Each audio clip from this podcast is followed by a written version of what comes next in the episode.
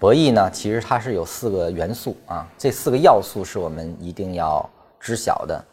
一呢，就是参与者，我们一定要对整个参与这个游戏的啊，这个 game 的参与者，他的这个参与的决策主体很重要。也就是说，我们要找到参与者啊，我们要对参与者进行分类，我们得知道谁参与了这个博弈过程，这个是很重要的。第二呢，就是参与者的规则，因为对博弈做出的具体的这种集合要进行拟合，也就是说，谁在何时行动，他因何而行动，对吗？他在行动的时候，他知道了什么？他能够通过什么样的信息？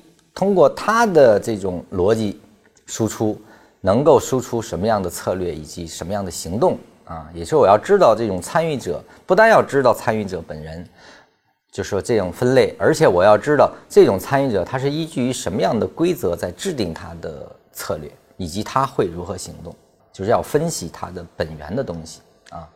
那么第三呢，我要知道整个的行为的一个共同结果。啊，所有参与者在这样的相同条件下或者不同的这种情况下啊，依据不同啊，就相同条件但依据不同的这样的一个共同结果是什么？它这种博弈的结果会是什么样子啊？我根据这样的一种博弈结果的拟合的认定，而后来调整我的策略。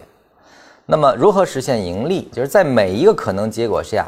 那么每一个参与者他的得和失又是怎么样的？那么就是说每一个参与者他又是如何去调节而后引发变量？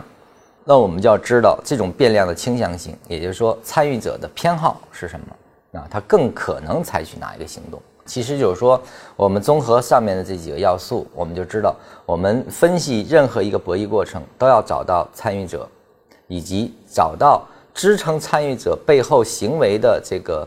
背后的这种逻辑是什么，以及他在什么样的条件下要有什么样的行为，他更倾向于做什么样的行为？那么这样的行为会出现一个怎么样的一个共同的集合，就是要共同结果。